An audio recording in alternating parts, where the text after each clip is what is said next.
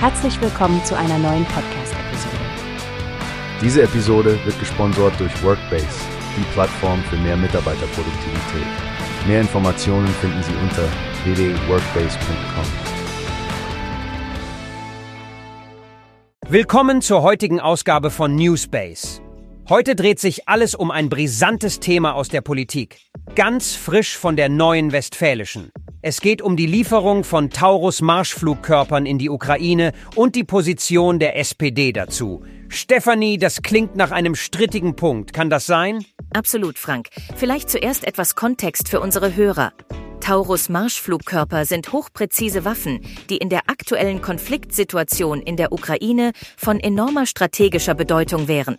Die Frage, ob diese geliefert werden sollen oder nicht, spaltet gerade die politische Landschaft. Und es scheint, als würde Bundeskanzler Scholz Rückenwind aus seiner Partei bekommen. Der größte SPD-Landesverband aus NRW unterstützt ihn einmütig. Er hat sogar großen Zuspruch im Präsidium der NRW-SPD erhalten. Das ist richtig, Frank. Doch interessanterweise spricht der SPD-Vize, der gleichzeitig Parteivize auf Bundesebene ist, von einem deutlichen Risiko für unser Land. Das ist ein schwerwiegender Kommentar. Was denkst du darüber, Frank? Es zeigt, wie komplex die Entscheidungsfindung in solchen Fragen der Außenpolitik und Sicherheit ist, Stefanie. Deutschland ist bereits der zweitgrößte Unterstützer der Ukraine, aber wo zieht man die Grenze?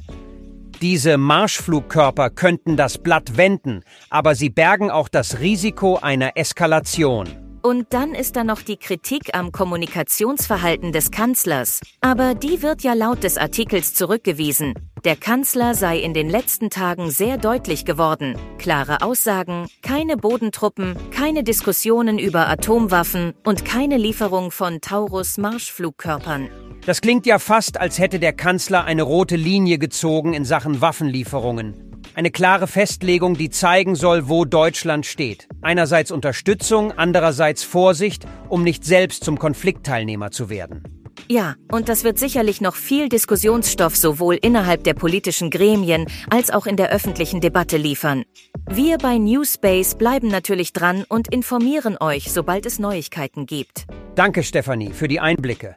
Und ihr liebe Hörer, lasst uns wissen, wie ihr zu der Thematik steht. Schreibt uns eure Meinung, diskutiert mit uns auf unseren Social-Media-Kanälen. Bis zum nächsten Mal bei Newspace.